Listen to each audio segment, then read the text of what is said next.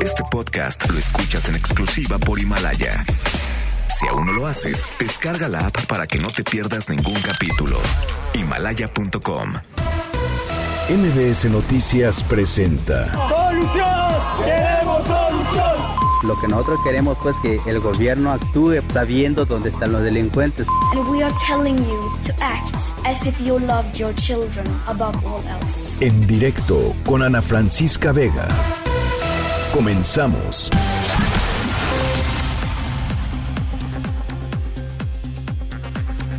Las 5 de la tarde con un minuto. ¿Cómo están? Me da muchísimo gusto que me acompañen. Estamos aquí en directo a través de MBS Noticias. Yo soy Ana Francisca Vega. Hoy estamos arrancando la semana, lunes 27 de abril de 2020. Gracias por escucharnos, gracias por estar del otro lado de los micrófonos. Saludo con mucho gusto a todos los que nos están sintonizando desde Ciudad del Carmen, Campeche, a través de la mejor en el 100.5 de FM, las dos horas completitas de 5 a 7. Saludo también a todos los que nos están sintonizando desde Reynosa, Tamaulipas, a través del 1390 de AM por Notigape. Por supuesto, a los que nos leen, nos escriben, nos critican. Eh, nos mandan memes, nos mandan chistes, nos mandan fotos a través de redes sociales. Gracias siempre por estar ahí. Arroba Ana F. Vega en Twitter, Ana Francisca Vega Oficial en Facebook, MBS Noticias. Estamos en todas las plataformas de redes sociales y en cualquier lugar del planeta. Nos pueden sintonizar en mbsnoticias.com. Y por supuesto nuestro WhatsApp para que nos platiquen qué tal arranca su semana. Todas las tardes en el 5543 77 1025. Va otra vez. 55 43 77 1025. Arrancamos. En directo. Is there any doubt that Michael will come back next Finally, season? questions about the future of Phil Jackson. Will this be his last How year? will the Bulls ownership deal with their aging process stars? of becoming something transcendent, you can see it evaporating. I just kept hearing this over and over again, and I was just getting irritated. Like, we were winning. we felt like we were the greatest team ever. You have to wonder why Michael Jordan, who is surely the most popular player in our time, would be, in effect, driven out of professional basketball.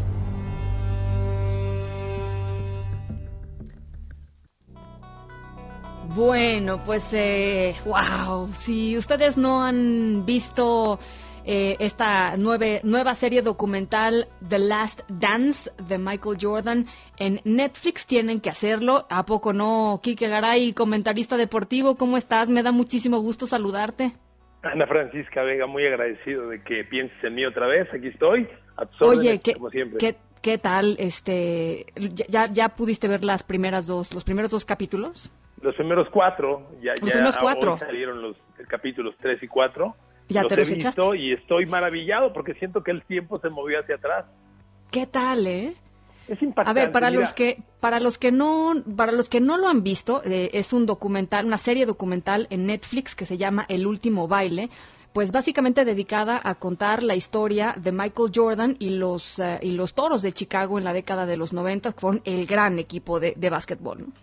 Así es, Ana Francisca. A mí lo primero que me sorprende es que este documental tan inteligentemente diseñado, y ya no digas editado, trabajado, se haya guardado 20 años. Yo cuando ¿Qué me enteré de Last Dance dije, "Bueno, ¿y por qué hasta el 2020? ¿Por qué no salió el 2005 o el 2010? Eh, No, no sé. ¿Por qué esperaron tanto? Pero qué bueno. Hace poco escribí un Twitter y le puse, queridos millennials, lo único que le pueden reprochar al mundo es que no vieron a Michael Jordan. Pero como ya viene Last Dance, lo van a ver y se van a enterar de quién fue. Porque los que vimos a Jordan y lo recordamos bien, Ana Francisca, creo, necesariamente tenemos 30 de edad o más, como yo que tengo 56. Es difícil que alguien de menos de 30 años lo haya visto en su plenitud y lo haya recordado. Para eso está Last Dance. ¿Qué tenía qué tenía Michael Jordan que, que, que lo hacía tan espectacular? no solo es el talento físico, mira, aquí te das cuenta con lo de Jordan, claramente evidenciado, que la gran diferencia entre los más grandes, Ana Francisca, es la cabeza, es la mentalidad. Jordan se metió en la cabeza a ser el mejor y trabajó siempre para hacerlo. Jordan era novato en la universidad, te estoy hablando de 18 años de edad, y se ganó el derecho de que el día que llegó su equipo a la final nacional, siendo él novato, el tiro del triunfo se lo dieron a él. Y como la metió, siendo novato, ya era el líder del equipo universitario. Y lo mismo pasó cuando llegó a profesional. Como novato, ya era líder del equipo profesional. Yo, yo el otro día lo, lo veía y decía, caray, algunas enseñanzas del deporte, algunas filosofías del deporte han pasado a la empresa, a la vida diaria. Eh, el, el, aquel documental, aquella forma de vida de, de, Vince Lombardi de los Green Bay Packers, de lo importante no es ganar, es lo único, el segundo esfuerzo, son videos que se han llevado a la iniciativa privada, a las empresas. Yo creo que Last Dance también, porque nos refleja lo que es el verdadero líder. Jordan sí. pidió la pelota, ganó el partido, demostró cómo se hizo y luego hizo valer su liderazgo. Se ganó el liderazgo a pulso y creo que es el líder perfecto. Y además era un, un tipo, o sea, humanamente era un muy buen, una muy buena persona, ¿no? O sea, era un, era un tipo dedicado, un tipo este que no lo perseguía necesariamente el escándalo, eh, como muy, muy concentrado en lo que él quería. Eh, y eso también con estas grandes, grandes estrellas de, de, del deporte es complicado de pronto. Seguramente, porque mira, también te das cuenta aquí que la base de, de cualquier ser humano es la familia. Y cuando mm. habla su, su mamá, pues te das cuenta que había una buena familia. Ellos son de cuna humilde y la mamá, como se expresa y lo que platica, pues habla de un chico y de una familia con carencias. Y cuando Jordan llega a los Bulls, lo primero que relata es que un día, en sus primeros días con los Bulls, el equipo era tremendamente perdedor, tocó a la puerta sí. de un cuarto de hotel de sus compañeros, no le abrían y cuando le abrieron, entró y vio alcohol, droga, drogas, mujeres, y en lugar uh -huh. de decir, me dejan quedarme, dijo, me voy porque me van a sí. involucrar en esto. Siendo sí. novato, te das cuenta sí. que la educación que traía desde casa lo hizo tomar esas decisiones correctas. Ahora, él era el líder, pero están también este, un, una cantidad de talentos en esos Chicago Bulls de los 90 impactantes. Scottie Pippen me parece, bueno, fenomenal. Scottie merecería también un documental, ¿no?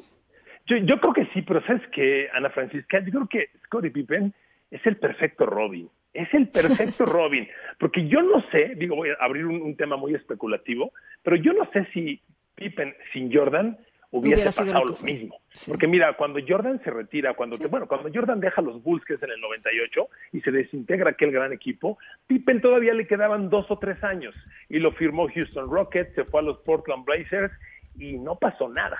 Aunque debemos reconocer que en los tiempos que estuvo con Jordan, Pippen no solo era el gran escudero de Michael, sino fue un jugador elite, fue líder de la liga en robos, fue de los mejores defensivos de la liga, pero yo creo que, que como el 2, no sé si sin Jordan hubiese sido la misma historia de Pippen. La estrella que fue, ¿no? Oye, y, y también, eh, no sé qué opines, este, Kike, en, en, el sentido de, digamos, ¿qué aportó Michael Jordan al deporte? O sea, en, en, en, estricto sentido al deporte, ¿no? Estos, estos vuelos maravillosos, este, que parecía que literalmente levitaba hacia, hacia la canasta, ¿no? Sí. Y, y la clavaba, pues realmente no eran, o sea, no eran con la espectacularidad con la que, pues, terminaron siendo después de Jordan, ¿no?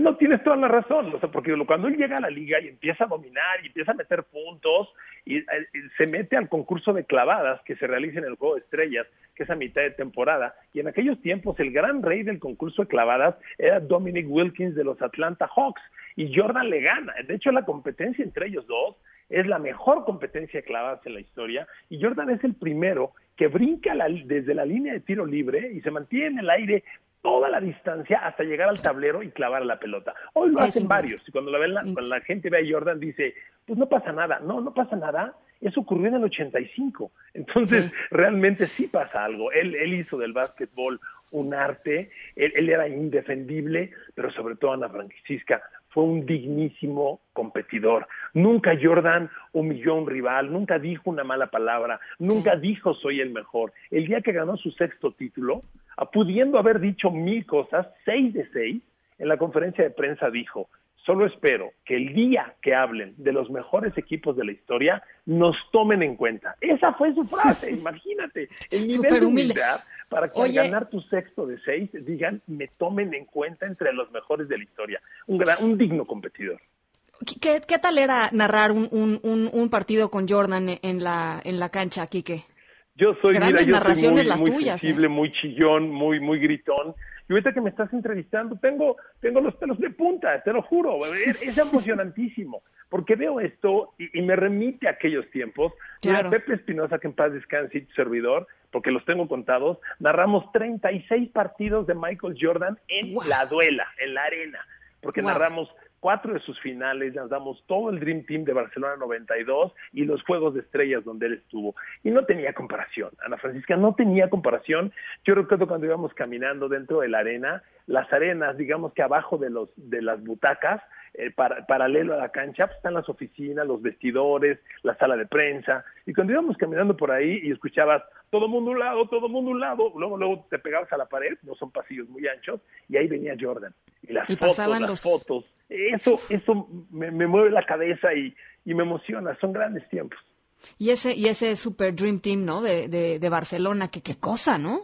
Qué cosa, incomparable, porque la, la, NBA es una liga que no genera una selección, o sea, así como conocemos la selección mexicana o, o, las selecciones de otros deportes, en la NBA nunca se ha formado una selección hasta que surgió en aquel tiempo que se permitió a los profesionales entrar a los Olímpicos y es aquella generación que no tiene comparación, porque no. era todavía eh, en, en, buen momento el Magic Johnson, Larry Bird y Michael Jordan, que iba en no, ascenso. Bueno. Era ya no, el mejor, bueno. pero seguía en ascenso. Y en ese momento llegó al mundo, se apropió del mundo, y lo que pasó, Ana Francisca, no lo vas a volver a ver nunca. Nunca jamás. Después, después usted tomó una foto increíble en la que se ve un defensivo de Lituania marcando a Michael Jordan y en lugar de marcar a Michael Jordan, está volteando a la banca donde su compañero de equipo tiene una cámara y le está tomando la foto dentro del partido en una ciudad. Sí, yo también hubiera hecho lo mismo, ¿eh? Pero yo no creo que yo también hubiera hecho también. lo mismo. Un, un, punto, ¿no? Un punto que te, que, te, que te lo ganen, así no importa, ¿no? Mientras tengas no, la foto con Claro, por supuesto. Entonces, digo, eso, eso no va a pasar nunca con nadie más. Solamente Oye, con él. Qué, qué increíble. ¿Quién es, quién es hoy eh, Michael Jordan? ¿crees? Michael Jordan hoy es billonario, según la revista Forbes, tiene 1.600 millones de dólares. Michael Jordan fue tan grande que le quedó, que le quedó chica la marca Nike, perdón por las marcas, pero el, el, el, hubo un día que se reunieron los dos y Jordan le dijo, mira, pues tenemos que hacer algo porque si yo te sigo cobrando lo que valgo, entonces Nike le dijo, vamos a asociarnos y te hago tu marca y ya la marca de Jordan la hace Nike, pero es la marca de Michael Jordan. Y además debo decirte, es, es la ropa de mejor calidad que vende Nike. Si tú compras unos shorts de esa marca, te duran mucho más. Entonces, de ese tamaño es Michael Jordan, es dueño del equipo de Charlotte del NBA, socio mayoritario, eh, juega golf, se ha manejado muy bien, eh, está con su, se divorció de su primera mujer en los tiempos de jugador, tiene una nueva esposa, vive feliz, y, y, es un ejemplo para todos. La generación, creo, como tú y como yo, los que tenemos 30, 40, 50 o más, vimos a Jordan y yo siempre diré que es para mí el mejor atleta de la historia ah, y la sí. revista Sport Illustrated cuando acabó el siglo XX solamente lo comparó con Mohamed Ali y con Pelé. Ahí nomás. Eh, yo, yo, fíjate que yo vi los, los episodios 1 y 2, no, no he tenido tiempo de, de, ver los que salieron hoy, que son los 3 y 4, pero a toda la gente que nos está viendo, no se la pierdan. O sea, realmente es, si vivieron esos años, eso, como dice Quique, ¿no? Es regresar a esos años en donde hacía vibrar este, este, este jugadorazo y este super equipo. Y si no los vivieron, vale la pena, vale la pena verlos, ¿no? Este, ver cómo jugaba este señor era de, alucinante, alucinante. Eh, los episodios de hoy no se los cuento, pero tratan la rivalidad con los chicos malos, los Bad Boys de Detroit, que fue una rivalidad extraordinaria, porque todo héroe tiene un, una contraparte. Claro. ¿Qué, qué, qué sería de Batman sin el Joker, sin, sin, sin, sin, el pingüino? Y, claro. y, para Chicago, los Chicago Bulls y Jordan fueron los pistones. Y esa rivalidad está muy bien documentada, está perfectamente transmitida y se ven ahí los, la, los momentos, las vivencias, eh, no hay comparativo, Ana Francisca. Michael Jordan es el gran atleta de la historia y qué afortunados tuvimos, nos fuimos nosotros de verlo. Y para los que no, ahí está las dance. Y nosotros de escucharte narrarlo, ¿eh? porque la verdad es que eran emocionantísimas esas transmisiones, Kike.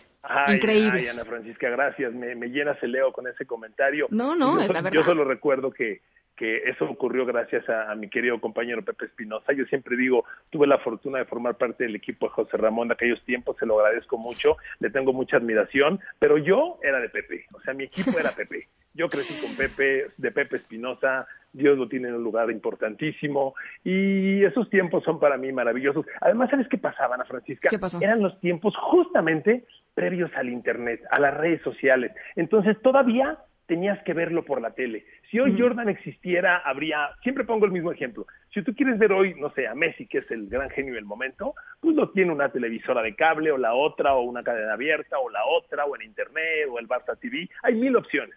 En aquellos tiempos querías ver a Jordan, era con nosotros. Entonces tuvimos unos niveles de audiencia muy grandes y esa fue una afortunadísima coincidencia, pues que nos ayudó a nosotros a ganar un protagonismo en esto. Pues qué increíble, Quique, que, que, te haya tocado eso, qué increíble escucharte hoy y este y te agradezco muchísimo, de verdad, siempre tu generosidad para compartir eh, anécdotas, conocimiento y talento con todos nosotros. Muchísimas gracias, Quique Garay. Por favor, Anita, estoy a tus órdenes. Me haces a mí el día con esta entrevista. Un abrazo para todos. Muchísimas gracias, Enrique Garay. Ustedes lo conocen muy bien, comentarista deportivo. Lo pueden seguir en arroba Quique Garay. A otras cosas. Noticias en directo. El Consejo Mexicano de Negocios asegura que el presidente Andrés Manuel López Obrador tuvo un malentendido por este programa crediticio que anunció con el BID Invest para apoyar a empresarios mexicanos en esta emergencia sanitaria. ¿Qué tipo de malentendidos? Itlali Sainz, ¿cómo estás? Buenas tardes, te saludo con mucho gusto. Francisca, muy buenas tardes a ti, buenas tardes también a nuestros amigos del auditorio. Pues el Consejo Mexicano de Negocios y el BID Invest confirmaron que sí cuentan con el respaldo de la Secretaría de Hacienda para destinar créditos de hasta 12 mil millones de dólares a 30 mil MIPIMES. Y es que Tomás Bermúdez, el representante del grupo Bidinvest en nuestro país, explicó que México es accionista de Bidinvest a través de la Secretaría de Hacienda, y bueno, el lugar lo encabeza la Secretaría de Hacienda, eh, dependencia que dio el visto bueno a estos instrumentos para apoyar a las micro, pequeñas y medianas empresas. Pero vamos a escuchar lo que explicó en una conferencia telefónica como yo dije al principio, México es accionista de Birinvest a través de la Secretaría de Hacienda. Y cualquier intervención que hacemos este, en cualquier país, particularmente en México, como accionista, eh, la Secretaría de Hacienda pues da el visto bueno o la anuencia para la operación. Nosotros conversamos esta, esta iniciativa con la Secretaría de Hacienda y ellos entienden que es una buena iniciativa en términos de suministrar eh, apoyo a las cadenas de valor. Es por eso que se menciona lo del apoyo. Y bueno, el presidente del Consejo Mexicano de Negocios, Antonio del Valle Perochena, aclaró a Ana Francisca que el aval de la Secretaría de Hacienda no es crediticio, pues el gobierno federal no está destinando recursos públicos, son recursos estrictamente privados y en esta conferencia telefónica explicó que sin duda pues es un malentendido por parte del presidente Andrés Manuel López Obrador, cuya aclaración seguramente ya la hizo el secretario de Hacienda Arturo Herrera, pero vamos a escuchar lo que dijo. Creo que eso ya lo aclaramos en el sentido de que el presidente tuvo un malentendido porque el presidente, y, justamente venía de la pregunta que le hicieron expresa de que si estaba de acuerdo en que eh, la Secretaría de Hacienda haga este tipo de operaciones.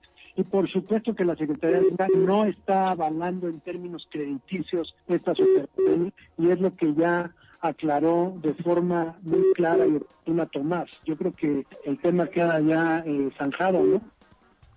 Y bueno, eh, también opinó el líder de la Coparmex, Gustavo de Hoyos. Él dijo que el plan de financiamiento a empresas es con fondos privados y no incluye dinero público. Lamentó que el presidente de la República pues no ayude ni deje ayudar a las pequeñas y medianas empresas. Ana Francisca es mi reporte al auditorio. Muchísimas gracias, Itlali. Buenas tardes. Buenas tardes, gracias. Bueno, pues ¿qué es lo que pasó? En la mañana el presidente López Obrador eh, habló de esta manera, se expresó de esta manera de este acuerdo entre el Consejo Mexicano de Negocios y el BID. No me gusta mucho el modito de que se pongan de acuerdo y quieran imponernos sus planes, que se hace un acuerdo y que ahora Hacienda lo avale y que nosotros estamos aquí de floreros, de adorno.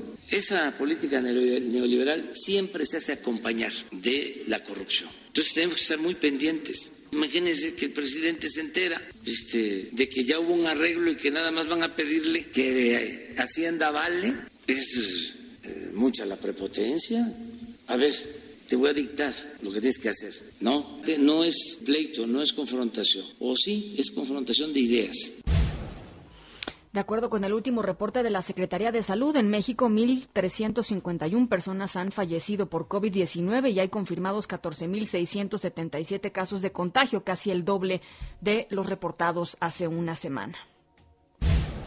Y ayer el presidente aseguró que en México se ha podido domar la epidemia por COVID-19, pero pues los datos dicen otra cosa, la forma en cómo ha crecido, los datos dicen otra cosa y en algunos hospitales simple y sencillamente ya no hay capacidad para recibir a más pacientes. Ernestina Álvarez, ¿cómo estás? Buenas tardes, te saludo con mucho gusto. Ana Francisca, buenas tardes para ti, para los amigos del auditorio. La Ciudad de México vive la etapa más crítica por muertes, contagios y atención a pacientes graves por COVID-19. De los 75 hospitales de la zona metropolitana para la atención de pacientes con coronavirus, 11 están saturados en las áreas de cuidados intensivos. De acuerdo con esta aplicación de hospitales COVID de la Ciudad de México, los nosocomios que se encuentran saturados son los hospitales de alta especialidad Manuel G. González, el General de México, el Infantil de México y el Juárez de México, y los Institutos Nacionales de Ciencias Médicas y Nutrición, de Cardiología y el de Enfermedades Respiratorias. Además, se encuentran saturados por pacientes de coronavirus el Centro Médico Nacional La Raza del INS, el primero de octubre del ISTE y los hospitales mexiquenses de alta especialidad de Ixtapaluca y Adolfo López Mateos, que se ubica en Toluca. De los 28 nosocomios privados que también atienden a pacientes con coronavirus en esta zona metropolitana, la mayoría se encuentra con alta demanda. En el caso del Hospital Español reporta que por el momento no tiene camas disponibles, pero podrán seguir brindando los servicios porque están en una área externa, mientras que las autoridades de salud federal reportan que la Ciudad de México tiene una demanda del 53% de sus camas de hospitalización, pero en el caso de las camas con ventiladores mecánicos para pacientes que requieren respiración asistida, tienen 854 disponibles y hasta el momento 329 están ocupados. En contraste, la jefa de gobierno Claudia Sheinbaum reportó que los nosocomios estaban a un 43% de su capacidad y en la capital se tienen a 2.363 personas hospitalizadas por coronavirus y ella señaló que 723 se encuentran en estado grave o bien intubadas. Además, explicó que las ambulancias de la capital han realizado hasta el momento 174 traslados de pacientes de coronavirus, pero en algunos casos pues tardan horas para que sean recibidos en los hospitales públicos y deben de ambular por diversos nosocomios para que puedan atender a estos pacientes. Ana Francisca, hasta aquí el reporte.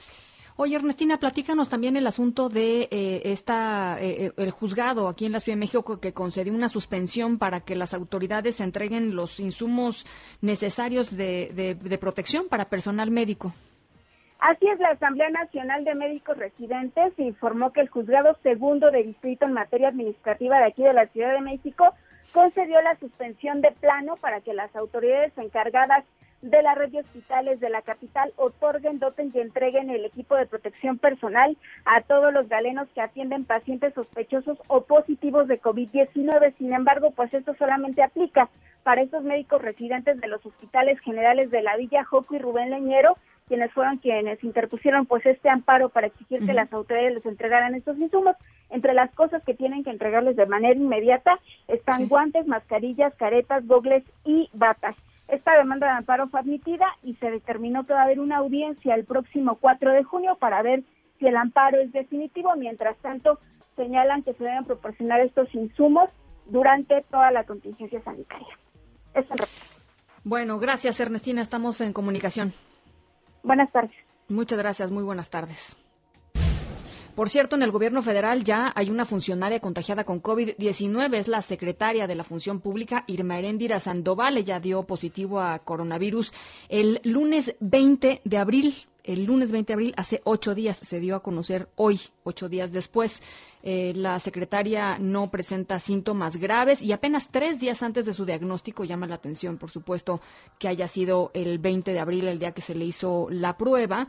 Eh, tres días antes de, pues, de esta prueba, la funcionaria difundió una foto en, en una, de una reunión que sostuvo con varios funcionarios, entre ellos el secretario de Hacienda y la titular de CONACIT. Así es que bueno, pues la, la, eh, pues la secretaria, la secretaria de la Función Pública tiene, tiene COVID-19 y ya decía, bueno, pues lo, lo, lo, lo que está, eh, digamos, en circulando es esta, esta fotografía, tres días antes con el secretario de Hacienda y la titular de CONACIT. Por supuesto, importante que la secretaria no presente síntomas, eh, síntomas graves. Y México es el país de la OCDE, la Organización para la Cooperación y el Desarrollo Económicos, que realiza menos pruebas de coronavirus, con tan solo 0.4 por cada mil habitantes. De acuerdo con datos de este organismo, Islandia está a la cabeza con casi 135 pruebas por cada mil personas. Y ya les decía, México, México, eh, pues fondo de la, al fondo de la tabla. Para proteger la salud de grupos vulnerables por la pandemia de COVID, eh, más de 3.600 personas de las 65 estaciones migratorias del país fueron liberadas y repatriadas a sus países de origen, Guatemala, Honduras y El Salvador. Uno de los temas que habíamos estado platicando en días anteriores, ¿no? Cómo estaban todas estas personas eh, eh, pues cientos, miles de migrantes en, en, eh, en, estaciones migratorias en condiciones muy poco salubres. Bueno, fueron, fueron liberadas más de 3.600 y ya regresadas a sus países de origen. Y a unos días de las fechas más difíciles por la pandemia de COVID en México, que se estima será entre la primera semana y la segunda semana de mayo, el gobierno de la Ciudad de México presentó un portal de transparencia sobre casos de COVID-19 y capacidad hospitalaria. Adrián Jiménez, buenas tardes, ¿cómo estás? Te saludo con gusto. Buenas tardes, Ana Francisca Auditorio. Igualmente un saludo afectuoso. Efectivamente, autoridades capitalinas han puesto en marcha este portal de datos abiertos de la Ciudad de México, un espacio con información detallada sobre COVID-19. Entre los datos que se podrán encontrar en datos.cdmx.gov.mx eh, destacan los casos confirmados de esta enfermedad, un mapa interactivo con los casos por alcaldía, el número de personas hospitalizadas, de personas intubadas, la disponibilidad hospitalaria, la afluencia diaria en el transporte público, entre otros, así lo dio a conocer José Merino, titular de la Agencia Digital de Innovación Pública. El portal también tiene un apartado que aloja todos los gastos realizados durante la contingencia, lo que incluye hasta el momento 169 contratos adjudicados por el gobierno capitalino y las distintas dependencias. Así lo dio a conocer también en esta conferencia conjunta la secretaria de Finanzas, Luz Elena González. Ana Francisca Auditorio, la información que les tengo. Muchísimas gracias. Eh, Adrián, oye, también eh, platícanos, el gobierno de la Ciudad de México va a presentar al Congreso eh, modificaciones al presupuesto por, por la contingencia sanitaria. Así es, Ana Francisca Auditorio. Esta semana el gobierno de la Ciudad de México presentará al Congreso local algunas modificaciones al presupuesto a fin de reasignar recursos para atender la emergencia sanitaria por COVID-19. En conferencia de prensa, Luz Elena González, la secretaria de Finanzas, explicó que las adecuaciones tienen que ver principalmente con la disminución al mínimo, dijo casi economía de guerra, de los gastos de operación del gobierno. La funcionaria enfatizó que como parte de este plan de austeridad quedarán intactos los recursos que tienen que ver con obra pública y programas sociales. Escuchemos. Sí, vamos a reducir al mínimo, mínimo, mínimo, casi economía de guerra, todo lo que tiene que ver con el capítulo 2000 y 3000, que son la compra de insumos para la operación del gobierno y el pago de servicios, de algunos servicios que, que consideramos, que vamos a considerar como no necesarios. O sea, vamos a tratar de reducir las rentas, estamos quitando todos los celulares, reducción al mínimo del papel, de, de líneas telefónicas, etcétera, etcétera. Es todo el paquete de capítulo 2000 y 3000. ¿Por qué? Porque tenemos la instrucción de la jefa de gobierno que todo lo que tiene que ver con obras públicas y programas sociales quede intacto. En tanto, la jefa de gobierno, Claudia Sheinbaum, refirió que de los 5.800 millones de pesos que hay en el Fondo para la Atención de Contingencias y Emergencias Epidemiológicas y Desastres Naturales, conocido como FONADEN, 2000, entre 2.000 y 2.500 millones se utilizarán para la reconstrucción de la ciudad y el resto para enfrentar la contingencia sanitaria por COVID-19. Asimismo, dijo que para reactivar lo antes posible la actividad económica siguen en curso las obras públicas y licitaciones. Incluso confió en que los próximos días se pueda presentar el fallo de la licitación del trolebús elevado de Iztapalapa. Ana Francisco Auditorio, la información que les tengo. Muchas gracias, Adrián. Buena tarde. Gracias, buena tarde. Las 5 con 30, nos vamos a una pausa, regresamos con más. Hoy más que nunca, no salgas. Mejor entra a Banorte Móvil. Realiza todas tus operaciones bancarias las 24 horas desde la seguridad de tu casa. Solo si necesitas salir, cuenta con nuestra red de corresponsales, cajeros y socios. Banorte. Juntos no. Unidos sí. Se aplican restricciones, términos, condiciones, comisiones, requisitos de contratación y detalles en banorte.com. En un momento continuamos en directo con Ana Francisca Vega. Continúas escuchando en directo con Ana Francisca Vega por MBS Noticias. Las 5 de la tarde con 31 minutos. Oigan, muchas gracias por todos sus comentarios a través de WhatsApp. En un ratito más los, los, los leo.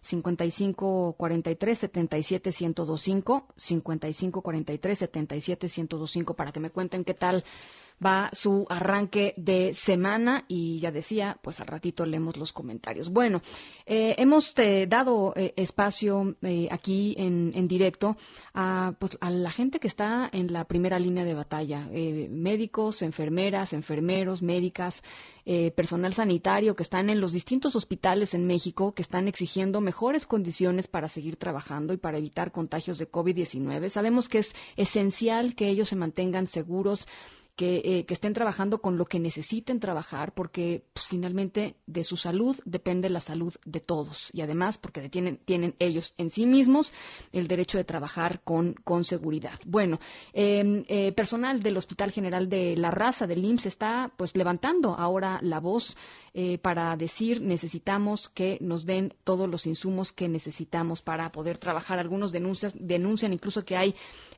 pues por lo menos 40 o 50 personas entre personal sanitario que ya han sido diagnosticados con COVID-19. En la línea está una enfermera que nos pidió eh, guardar eh, en, anonimato su, identidad, pero le agradecemos mucho que nos haya eh, tomado la llamada para compartirnos un poco cómo está su día a día. Buenas tardes. muy buenas tardes, Ana Francisca. Nada más para aclarar, en este momento es para el Hospital General de la Villa eh, al momento no hay material eh, para el personal. eh, el servicio de epidemiología solo considera eh, que se le está dando el, el material completo para las personas que están atendiendo eh, pacientes de COVID confirmados. Por el momento, hasta donde yo sé, no hay pruebas para confirmar en el hospital este tipo de pacientes. Y pues epidemiología nada más considera que el material se le da al personal de urgencias que está directamente en contacto, pero ya con pacientes muy graves. Sí. Para el personal del área de observación no quieren dar mascarillas N95, no quieren dar gogles adheribles y solo consideran que para ciertas áreas. Entonces, lamentablemente, todo el personal de las demás áreas y de los demás servicios no cuentan con el equipo adecuado para estar dentro del hospital. Epidemiología considera que simplemente para algunas áreas.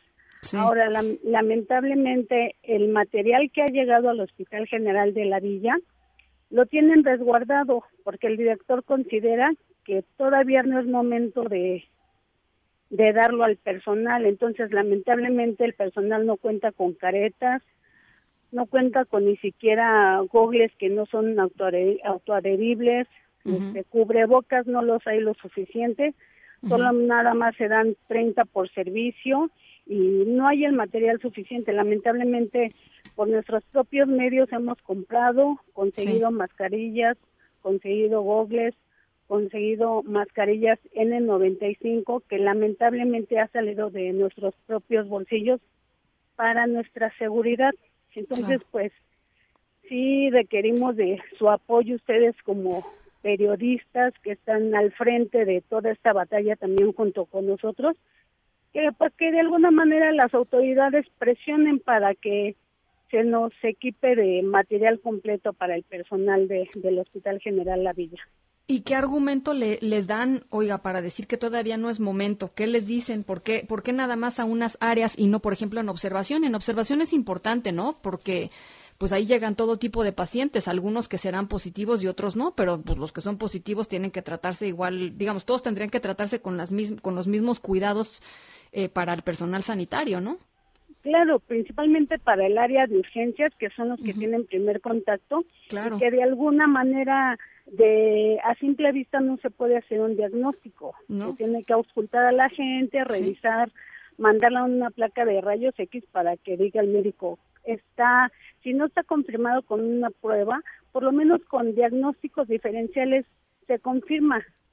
Pero ni aún así al personal que está en el área de observación de urgencias se le da el, el material, el servicio de epidemiología junto con el doctor Cordero, consideran que no, no se le va a dar el material para todo el personal. Estoy de acuerdo. Pero por lo menos para el servicio de urgencias yo considero, y a mi experiencia que tengo ya 20 años como enfermera y, y que ya hemos pasado otras este, eh, pandemias como fue la influenza, por lo menos al servicio de, de urgencias que se le dote del Claro. material completo. Lamentablemente el director dice que no es el momento, que todavía él no lo considera, tiene el material en bodegas guardado, porque así es como lo tiene y eso, esa voz es en el hospital, que el material está guardado, incluso este lo ha llegado a vender, lo ha llegado a vender eh, los gogles, los gogles auto, los autoadheribles los han llegado a vender y pues ¿Quiénes? lamentablemente eh, ¿Quién- quiénes no los sé llegan a hasta- vender? ¿Quiénes llegan a vender los gogles, oiga? En el hospital, dentro del hospital, dicen que es que es material que se ha conseguido y los han vendido dentro del hospital. Entonces, eh, pues no sé hasta cuándo el director va a considerar que se dote de material al personal. No sé, yo creo que quiere que compañeros estén infectados, que haya alguna defunción eh, entre los mismos compañeros. La verdad es que no nos explicamos hasta cuándo este señor va va a dotar de, de material completo para el personal. Entonces, lo, No. lo que lo que usted está también denunciando es que el del propio material que tendría que ser entregado a ustedes se ha llegado a vender a, a ustedes mismos. Claro, claro, y lamentablemente pues eh, los compañeros los compran. Yo alego que eh, nosotros caemos en esa misma mm, eh, incongruencia de Pues, que los mismos compañeros están comprando por seguridad, por seguridad propia los están comprando porque no se está dando el material completo al personal.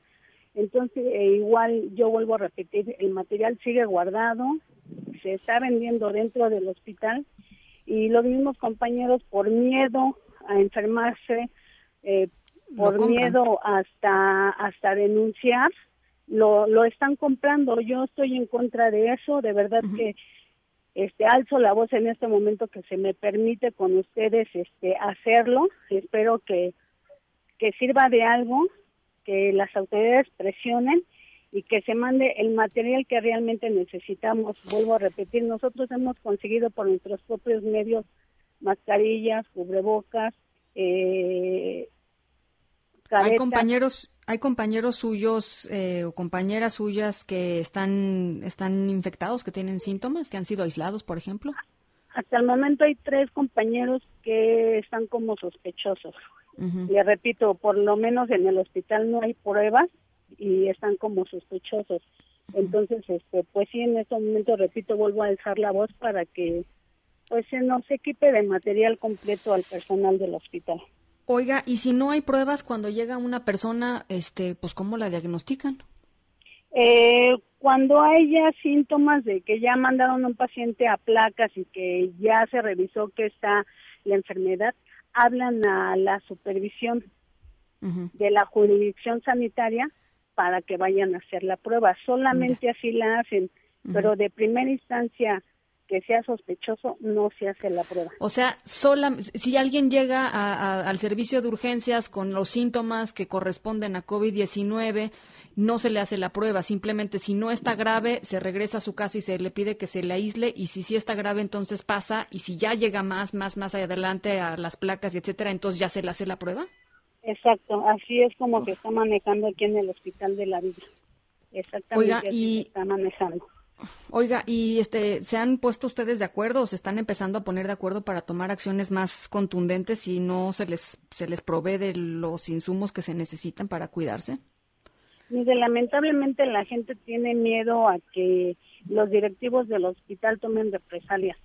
eh, la gente por miedo no alza la voz, la gente por miedo, le repito, prefiere de sus bolsillos comprar el material que ir a la dirección y pedir que se nos equipe. De hecho, en el área que yo estoy, el doctor hizo un escrito a la dirección que se necesitaban mascarillas, que se necesitaban caretas, que se necesitaban cubrebocas, eh, batas quirúrgicas, eh, botas quirúrgicas, y, y le dan una nada más para el doctor.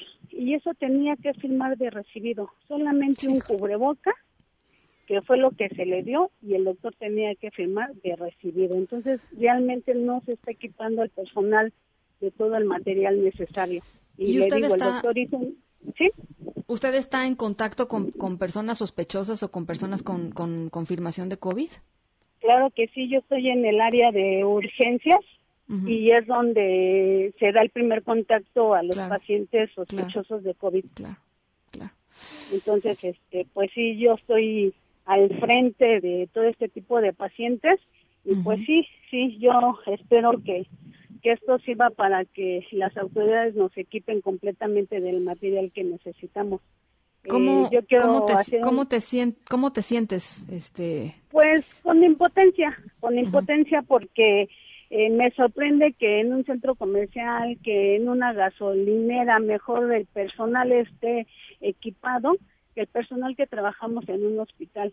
Yo voy a una gasolinería y el que me atiende tiene una careta, tiene un cubrebocas N95 y yo que soy enfermera, que estoy dentro de un hospital, que estoy en contacto directo, directo con pacientes sospechosos de COVID, no se me equipa de este tipo de material.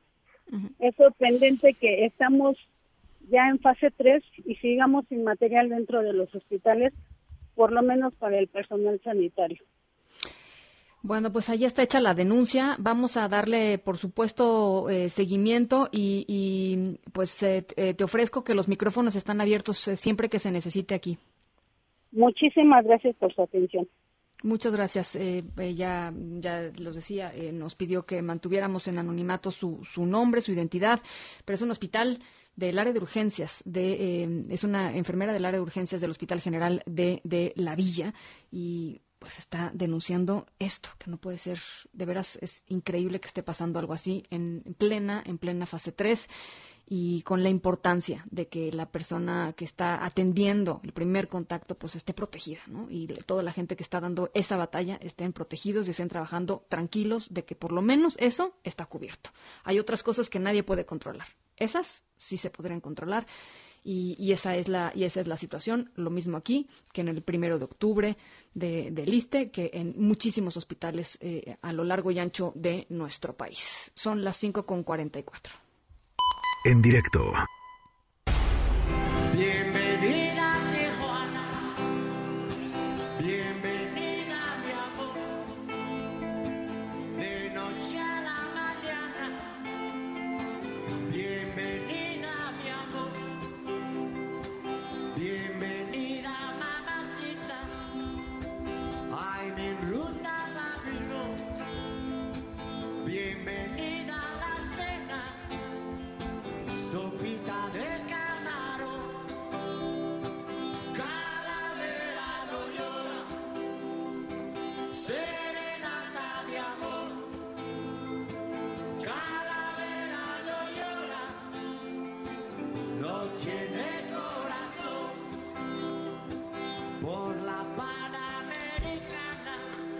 Supuesto, estamos escuchando a Manu Chao. Bienvenida a Tijuana, porque nuestra historia sonora de hoy tiene que ver con algo que está sucediendo, que sucedió en esta ciudad fronteriza. Y estoy segura que les va a sacar una sonrisa eh, y tal vez una que otra lagrimita, porque está muy tierna, muy linda nuestra historia sonora de hoy.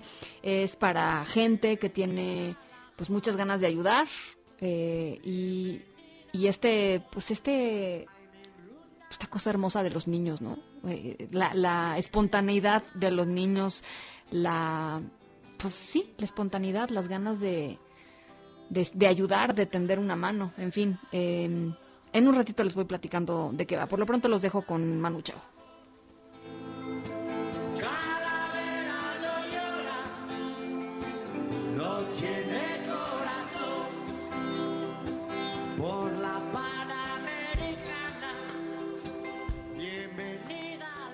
En un momento continuamos en directo con Ana Francisca Vega. Continúas escuchando en directo con Ana Francisca Vega por MBS Noticias. Epicentro. Epicentro. Epicentro con León Krause. Querido León, ¿cómo estás? Buen lunes. Hola, hola, León. ¿Cómo estás? Buen lunes. Hola, Ana, ¿cómo estás? Yo estoy bien. Te perdí, eh, perdí por un momento. ¿Cómo, cómo estás? Platícanos, ¿qué nos traes hoy? Estoy muy bien, siguiendo la conferencia de prensa de Donald Trump, el presidente de Estados Unidos, que había dicho que se retiraba, que ya no quería tener conferencias de prensa, que le parecían inútiles, pero luego pues eh, le ganó el orgullo aparentemente y se ha vuelto a presentar para volver a decir barbaridades, como por ejemplo que pues él no, no asume ninguna responsabilidad si alguien eh, siguió su especie de sugerencia y se inyectó desinfectante para luchar contra el coronavirus. Eh, en fin, son los tiempos que vivimos, Ana, que, que ni siquiera a algún genio de la sátira, de la comedia, del absurdo, se le habrían, se le habrían ocurrido con toda franqueza. Pero además es momento, son momentos eh, complicadísimos entre la prensa y, Trump, porque cada vez son más absurdos sus argumentos, cada vez no son como patadas de ahogado. Digo, el, tema del, cloro la semana pasada, eh, en fin, eh, las, las, constantes contradicciones en las que cae lo, las, lo, que la, digamos la, forma en cómo presenta sus, sus argumentos, cómo presenta los argumentos técnicos de su propia administración es, es muy complicado también la relación con, con los medios en ese sentido, ¿no? Sí, la, la, ventaja es que los medios están haciendo su trabajo, los periodistas acreditados a la Casa Blanca, que es pues uno de los puestos eh, más, ah, más respetados de nuestro oficio. Los, periodistas que, que, son, son parte de ese grupo de reporteros tienen una enorme experiencia y conocimiento y se nota, francamente, la manera como se comportan frente al presidente, el tipo de preguntas que, que, siguen haciendo incluso el día de hoy, no dejan lugar a dudas y han puesto a Trump contra, contra la pared. Hoy lo hicieron de nuevo preguntándole si un presidente eh, eh, que ha, digamos, permitido eh, la, muerte de un número casi mayor de estadounidenses a los que murieron en la guerra de Vietnam, si merece la reelección. Y Trump contestó alguna barbaridad como si la muerte de 60 mil personas en Estados Unidos fuera eh, fuera una buena noticia en contraste con las proyecciones originales. Así que bueno, eso es eh, el trabajo de los periodistas y hay que reconocerlo como tal. Oye, ¿y, Fox News, eh, ¿qué, nos, ahora sí que qué, novedad nos tienes con...? pues pues Fox Fox News la, la, segunda la segunda palabra no lo es mucho francamente. Y creo que de, noticias de noticias ah, hay poco en, en Fox y esta, esta eh, pandemia lo ha dejado más claro que nunca, Es decir, eh, al principio minimizaron la pandemia, eh, también, digamos, difundieron teorías de la conspiración y luego dieron, dieron marcha atrás poco a poco, siguiendo el ritmo que les marca el presidente. Está en una situación extraña porque ahora Trump tiene pues otra cadena que es todavía más, más afín a él, todavía le sigue más el ritmo en, esto de la propaganda, eh, que, aparentemente se ha ganado el corazón del presidente Trump. Así que bueno, Fox eh, poco a poco ha perdido el, favor de el favor de Trump, pero aún así, insisto, de, periodismo tienen muy poco. Bueno, pues ahí está. Eh, ¿Regresará Trump? O sea, ¿Trump seguirá con sus conferencias este, de la tarde? Pues había dicho que no, insisto, luego cambió de parecer. Hoy sí, no le fue muy bien. Eh, mientras le siga yendo mal, Ana, yo no creo que yo no creo que, que, esto dure demasiado tiempo, porque tarde o temprano se dará cuenta que esto pues le está afectando mucho más de lo que le está ayudando para lo único que le importa, que es él, ¿no? Tiene tres prioridades, él, luego él y al final, al final, al final él. Eh, y cuando se dé cuenta que esto no le está ayudando, pues seguramente cambiará de, parecer, o no, quién sabe. no lo sabemos. Es, es muy singular, digamos. Bueno, pues eh, ahí está. Por León, decirlo te, menos. te mando un abrazo, que tengas linda semana. Tú también, cuídate. Muchas gracias, las 5 con 52. Nos vamos a una pausa. Eh, estamos aquí en directo. Yo soy Ana Francisca Vega. Eh, escríbanos, ¿no? A ver qué, qué tal va su, su arranque de semana. 5543 77125 va otra vez. 5543 77125 Nos encanta, nos encanta leerlos. Pausa. En un momento continuamos en directo con Ana Francisca Vega. Continúas escuchando en directo con Ana Francisca Vega por MBS Noticias. Gracias a todos por sus comentarios, por sus comunicaciones. Mike dice saludos Ana desde Digitales eh, Chapultepec. Gracias Mike, un saludo de vuelta. JC nos dice, leí una nota en el financiero donde varias personas cuentan su experiencia al contraer el COVID-19. Dan una, una descripción que debemos conocer. Es una historia fuerte, pero hará que la sociedad reflexione y valore el estar sano. Algunas personas nunca se podrán recuperar completamente tras el uso de ventiladores. Gracias, JC. Pues sí, eh, el llamado por eso es a quedarse en casa. Y si tienes que salir, que salga solamente una persona por familia y por supuesto que salga con cubrebocas. Em, Sharon dice, buenas tardes, excelente entrevista, gran emoción, conocedor del basquetbolista, un abrazo. Gracias Sharon. Miguel eh, dice, excelente la entrevista sobre Michael Jordan. Gracias Miguel, te recomiendo muchísimo, les recomiendo muchísimo el último baile ahí en Netflix. De verdad está, está padrísimo el- el la pequeña serie documental. Jesús Manuel nos dice, increíble que este gobierno use cada 20 días los términos malentendido o confusión para exculpar al primer mandatario. Es dantesco, pero esta no es ninguna comedia y mucho menos divina. Muchas gracias, Jesús Manuel, por tus comentarios. Nos vamos em, a otras cosas. Bueno, la Secretaría de Relaciones Exteriores presentó la guía para trasladar restos o cenizas de mexicanos que murieron en el exterior por COVID-19. Hatsiri Magallanes, ¿cómo estás? Buenas tardes, te saludo con gusto. ¿Qué tal, Ana Francisca? Muy buenas tardes. En efecto, pues ya el día de hoy la Secretaría de Relaciones Exteriores emitió este documento con el objetivo de dar pues esta ayuda consular a todos los familiares de las víctimas de COVID-19 en algún eh, país o bien en Estados Unidos. Este documento informa sobre los procesos para acceder a la asistencia consular que el gobierno mexicano pone a disposición de todos los connacionales que se encuentren precisamente en el exterior. La herramienta enlista los pasos a seguir e informa sobre los recursos y apoyos también a los que tienen acceso los familiares de la persona fallecida. Recordó la Cancillería que las autoridades de salud han recomendado que los cadáveres sean cremados puesto que las cenizas pues representan un menor riesgo en términos Sí. sanitarios, también un costo financiero menor. Sin embargo, en caso de que la familia opte por la inhumación en México, informó que la funeraria en el país donde ocurrió el deceso debe cumplir con los lineamientos de manejo general y masivo de cadáveres precisamente por esta pandemia.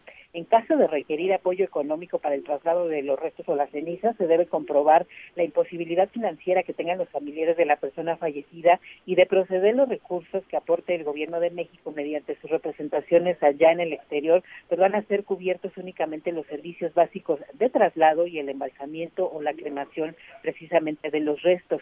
La Cancillería aclaró que en caso de que los familiares de la persona fallecida no se encuentren en el lugar del deceso, pues va a tener que ser necesario que dirijan un correo electrónico precisamente a la Secretaría de Relaciones Exteriores para que se garantice una adecuación de atención antes de entrar en contacto con las oficinas de la Cancillería en el territorio nacional para solicitar orientación sobre los trámites. Es decir, que las personas que tengan esta necesidad de que el gobierno mexicano les apoye en este sentido, pues van a tener que comunicarse precisamente a la dependencia a través del correo electrónico de la Cancillería y ahí les van a brindar la asesoría correspondiente y ya les van a informar también qué es lo que procede en caso de que quieran repatriar los restos de sus familiares o bien que quieran quedarse en el país donde se encuentran en este momento. Algo de lo que presentaron el día de hoy en la Cancillería. Bueno, gracias, eh, Hatsiri, un abrazo. Gracias, buenas tardes. Buenas tardes. En directo.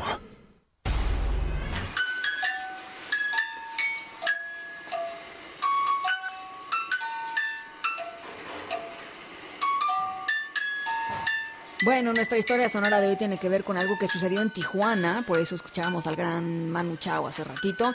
Em, una mujer de nombre Giselle Ortiz eh, trabajaba en la taquilla de un carrusel, de esos carruseles que, de pronto hay ahí en los centros comerciales, ¿no? Son los niños, etcétera. Eh, y ella era la, eh, pues era la persona que, trabajaba en la taquilla.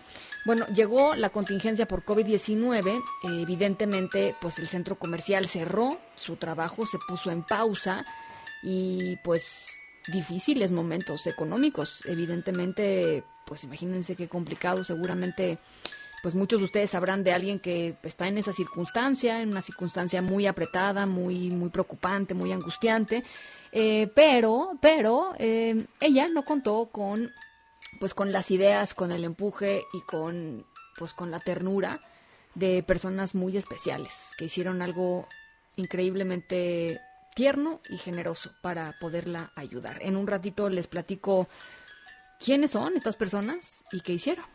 Por lo pronto nos vamos a la pausa. Son las 6 de la tarde en punto. Estamos en directo. Yo soy Ana Francisca Vega. Volvemos.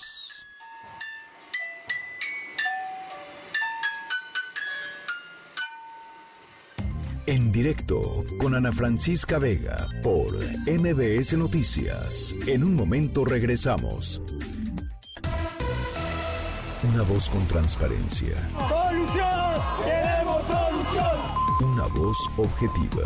Lo que nosotros queremos pues que el gobierno actúe sabiendo dónde están los delincuentes. Una voz plural. And we are telling you to act as if you loved your children above all else. Esto es En Directo con Ana Francisca Vega. En directo, MBS Noticias.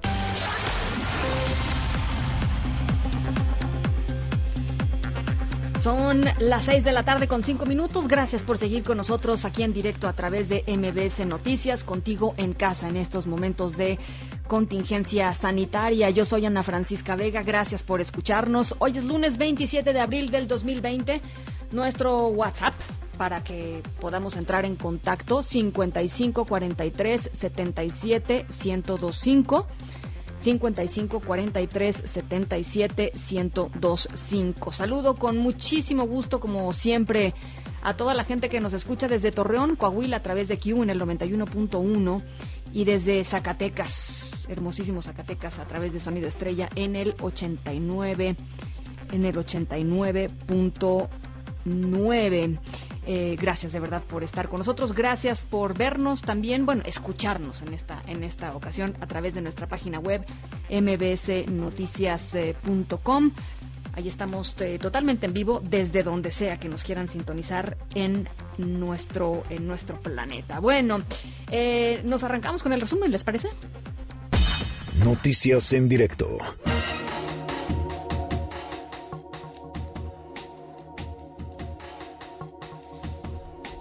Bueno, eh, a ver, eh, mucha información, mucha información esta tarde. Habrá sesión presencial de comisiones en la Cámara de Diputados.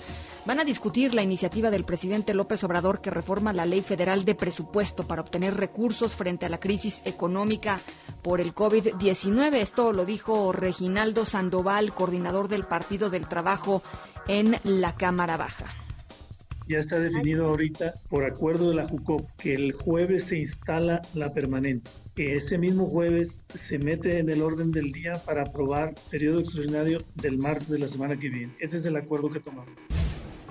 Y en estos momentos está arrancando la conferencia del gobierno federal para informar sobre los créditos para pequeñas y medianas empresas por la emergencia sanitaria. Eh, Citlali Sainz, ¿cómo estás? Buenas tardes, te saludo con oh. gusto. Hola, Francisco, buenas tardes a ti también, a nuestros amigos del auditorio. Pues sí, en esta conferencia de prensa que hace unos minutos arrancó el director general del Instituto Mexicano del Seguro Social, anunció ya la cifra actual, son 66.590 empresarios solidarios que pues a partir de hoy ya tendrán la dispersión de los recursos, de los 25 eh, mil pesos que son parte de esto, de este millón de créditos que va a otorgar en esta, en esta este bloque, que son a los empresarios solidarios que no tuvieron ningún despido en los primeros tres meses del año, no despidieron y que por eso les llaman empresarios solidarios. Son 645 mil el universo, el objetivo de estos créditos van a ser 25 mil pesos. Y bueno, él dice que ya en este momento se tiene 66 mil 590 y bueno, también en esta conferencia de prensa se va a detallar un poco otra parte de los recursos que se van a destinar a través del programa de microcréditos para el bienestar que están a cargo de la Secretaría de Economía y va a ser a través de las tandas de bienestar donde pues se van a colocar estos otros créditos a la palabra, Ana Francisca. Bueno, pues estamos eh, a- al pendiente. Gracias, Itlali. Buenas tardes. Buenas tardes. En Coahuila instalan 400 filtros sanitarios para restringir la movilidad de las personas y de esta manera tratar de evitar los contagios de COVID-19. Camelia Muñoz, te saludo con mucho gusto hasta Coahuila. ¿Cómo estás? Buenas tardes. Hola Ana Francisca, muy buenas tardes para ti y para el auditorio. Pues te informo que a partir de este martes en Coahuila se instalarán los 400 filtros de revisión sanitaria, principalmente en los municipios de Torreón, Saltillo y Monclova, donde se ubican la mayoría de los casos de COVID-19. Esto se informó en un comunicado por parte del gobierno del estado. De acuerdo con el documento, se establece que estas acciones emanan del decreto firmado por el gobernador Miguel Ángel Riquelme Solís para frenar la movilidad y reducir la cantidad de casos de coronavirus. Además de estos filtros, Ana Francisca se realizará el perifoneo para exhortar a la población a quedarse en casa. El boletín también cuestionó la postura del presidente municipal de Torreón, Jorge Cermeño Infante, quien dijo que no acataría las medidas, las medidas, perdón, por considerarlas inconstitucionales y asustar a la población.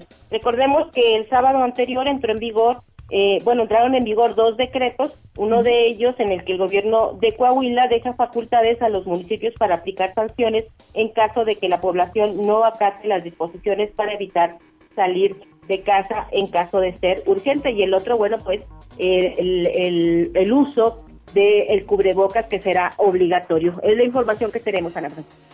Bien, eh, Camelia, oye, eh, platicábamos la semana pasada y nos decías que el tema de, de, quedarse en casa variaba, estaba variando mucho de, pues eso, de municipio a municipio. Seguramente por eso eh, también pues se planteó eh, una estrategia un poco más diferenciada y ahora estos 400 filtros sanitarios. Eh, ¿Cómo lo has notado en los últimos días, Camelia? Eh, mira, el fin de semana todavía, sobre todo aquí en la capital del estado, hubo uh -huh. mucha gente en la calle, eh, no se están acatando efectivamente las disposiciones. Sin embargo, las autoridades eh, municipales aquí en la capital no han establecido eh, acciones más drásticas para, sí. para llevarlos a cabo, aunque sí hay eh, presencia de distintas corporaciones en, en algunas zonas, sobre todo lo que es el centro histórico. Lo que no ocurre, digamos, en, en otros municipios, como hemos comentado el caso de Monclova, en el caso del municipio fronterizo de Piedras Negras, eh, eh, pues ahí las autoridades municipales sí desde hace tiempo han establecido estas acciones más drásticas. En el caso sí. de, de, Torreón, eh, si bien em, sí hay alguna disponibilidad, digamos, de la gente y sí hemos escuchado y hemos visto en, en algunos videos que la gente sí está acatando las disposiciones, bueno, pues en este caso el presidente municipal considera que el decreto pues es inconstitucional uh -huh. y bueno, él seguirá haciendo las acciones en la medida eh, que le corresponda y bueno, pues apegado a derechos humanos, es lo que ha comentado. Bueno, Camelia, te agradezco mucho. Un saludo hasta Saltillo, Coahuila. Igualmente, buenas tardes. Muchas gracias. El Instituto Mexicano del Seguro Social, el IMSS, informó que en el Hospital General Regional número 1, doctor Carlos MacGregor Sánchez Navarro, no hubo paro de labores después de una manifestación del personal del Servicio de Medicina Interna y también de residentes que estaban pidiendo equipos de protección y más médicos para atender esta emergencia sanitaria. Esta fue la demanda en voz de una de sus enfermeras. Los internistas han trabajado así todo el tiempo. No es algo de ahorita de la contingencia. Todo el tiempo ha habido una doctora para 100 pacientes. Y eso se lo dijimos en una reunión que tuvieron ellos mismos que yo nosotros nos metimos hace un mes doctor. Entonces queremos respuesta y que usted respete los lineamientos. Nada más ahí dice que tiene que haber un médico con tres más pues consigan a los tres más contrátenlos Qué barbaridad. En el Hospital General de La Villa, en la alcaldía Gustavo Amadero, todavía no se entrega el material suficiente para que el personal médico pueda atender a pacientes con COVID-19 o siquiera a pacientes sospechosos. ¿eh? Eh, mm, eh, incluso una enfermera eh, aquí eh, en directo eh, denunció que hay equipo que se vende dentro del propio hospital a las enfermeras y al personal sanitario. Así lo dijo. no quieren dar mascarillas N95, no quieren dar gogles adheribles, solo consideran que para ciertas áreas. Entonces, lamentablemente, todo el personal de las demás áreas y de los demás servicios no cuentan con el equipo adecuado para estar dentro del hospital. Que el material está guardado, incluso lo ha llegado a vender. Por seguridad propia los están comprando porque no se está dando el material completo al personal. Para evitar eh, aglomeraciones, dicen en la alcaldía Miguel Hidalgo habrá ley seca los fines de semana, iniciando a partir de este viernes eh, primero de mayo. También se suma Coyoacán, Xochimilco, Álvaro Obregón, Milpa Alta, La Gustavo Amadero y Coajimalpa, que ya tomaron medidas similares para prohibir la venta de alcohol y prevenir con eso, dicen, aglomeraciones y contagios. Y para los seguidores de Metallica, la banda de metal estadounidense, bueno, pues se presenta hoy en uno de sus conciertos más emblemáticos, el Live in Muskegon, grabado en Michigan, en Estados Unidos, en el 91. Se va a poder ver a través de Facebook y YouTube a partir de las 7 de la noche, o sea que eh, bueno, pues despuesito de en directo pueden ponerla ahí si son fans de Metallica, de Metallica, por supuesto, tiempo de la Ciudad de México.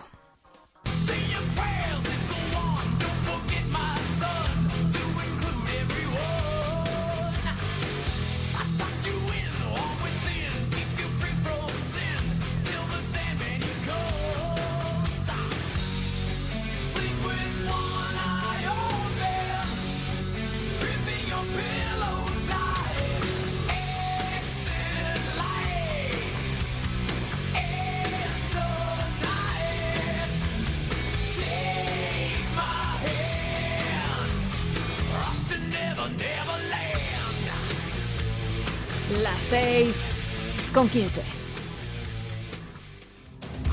El sabueso. Información con olfato de animal político. Tania Montalvo, editora general de Animal Político, ¿cómo estás? Buen arranque de semana. Hola, ¿qué tal Ana Francisca? Muy bien, buenas tardes. ¿Cómo estás? ¿Qué nos trae el sabueso hoy? Pues mira, eh, este fin de semana se empezó a mover sobre todo en WhatsApp el fra- un fragmento de la conferencia de prensa del presidente Andrés Manuel López Obrador del pasado 23 de abril, perdón, del pasado 22 de abril. Este día el presidente, no sé si se acuerden, eh, pues dio a conocer lo que llamó un plan para enfrentar la crisis económica. En este plan para enfrentar la crisis económica, pues él presentó diferentes lineamientos generales y en uno de los puntos, el punto 3, dijo textual, se extenderá la suspensión de labores con goce de sueldo a quienes ya se encuentran en esta situación debido a la pandemia del coronavirus hasta el primero de agosto. Él estaba hablando en este mensaje, en la conferencia de prensa, pues de este plan económico y de distintas medidas económicas para enfrentar la crisis. Lo que ocurrió el fin de semana en WhatsApp es que este fragmento, eh, pues lo cortaron de la, del video completo de la conferencia de prensa y se empezó a mover en redes sociales con la información de que el presidente Andrés Manuel López Obrador había extendido la jornada de, de sana distancia, de la, la cuarentena, eh, la medida de quédate en casa hasta agosto. Y se utilizaba este fragmento, este el pedazo de este video para decir que pues tendríamos que estar en casa hasta agosto. Esto causó pues eh, entre No, pánico, sorpresa, por supuesto rechazo entre entre distintos usuarios que nos hicieron llegar eh, después de que recibieron el mensaje y el fragmento del video a través de WhatsApp. Y pues lo que nosotros hicimos fue verificar la información y, veri- y confirmar pues que en efecto, que es una frase que dijo el presidente López Obrador el pasado miércoles 22 de abril, pero él no estaba hablando de pues de las jornadas de, de- de sana distancia y tampoco pues de, de- del tiempo que nos tendríamos que quedar en casa, ¿no? Es decir, este el presidente no anunció de ninguna manera medidas de permanecer en cuarentena hasta agosto próximo, como se ha compartido en redes sociales, y este fragmento del discurso que él dio el 22 de abril en la conferencia de prensa, aunque se ha compartido miles de veces, pues se trata de un mensaje más amplio en donde él está hablando de medidas económicas para pues enfrentar la crisis eh, por la pandemia, por el coronavirus. Eh, entonces, pues simplemente recordarle a la gente que cuando reciban esta información, antes de difundirla y de compartirla, pues verifiquen qué fue lo que pasó, ¿no? O sea, eh, este, este fragmento del video del presidente López Obrador, pues está disponible completo en todas las redes sociales. Es, posible consultar su, su discurso completo también y pues de esta manera eh, se, evitamos todos caer en pánico y en desinformación sobre la supuesta eh, extensión de la cuarentena hasta agosto próximo, Ana Francisca. Totalmente. Y ya saben, a todos los que nos están escuchando, si les llegan cadenas, si les llegan audios, si les llegan publicaciones, eh, que ustedes consideren que tiene información dudosa o importantísima, porque digo, en teoría que nos quedáramos hasta agosto sería importantísimo verificarlo, ¿no? Este, entonces, si, si les está llegando eh, toda esta información y ustedes tienen duda de su, de su veracidad, pues se pueden acercar a toda la gente del Sabueso, arroba el Sabueso AP, eh, para, que, para que se puedan hacer las verificaciones correspondientes. Te agradezco mucho, Tania. Muchas gracias a ti, buenas Lindas, linda, lindo arranque, lindo arranque de semana. Son las seis con diecinueve. Nos vamos a la pausa. Regresamos.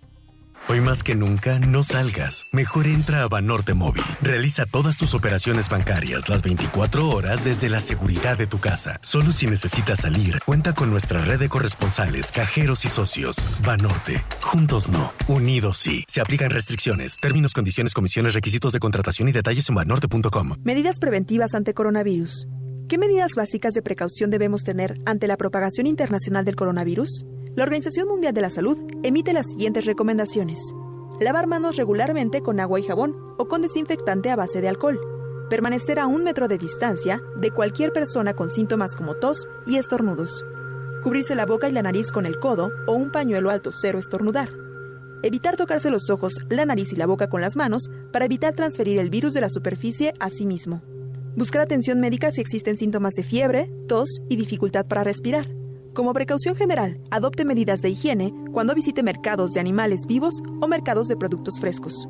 Evite el consumo de productos animales crudos o poco cocinados. No usar mascarillas si no es necesario. No es conveniente gastar recursos. Seguir instrucciones de las autoridades sanitarias. Mantenerse informado sobre COVID-19 a través de fuentes fiables de información. No difundir noticias falsas y no contribuir al alarmismo. En un momento continuamos en directo con Ana Francisca Vega. Continúas escuchando en directo con Ana Francisca Vega por MBS Noticias.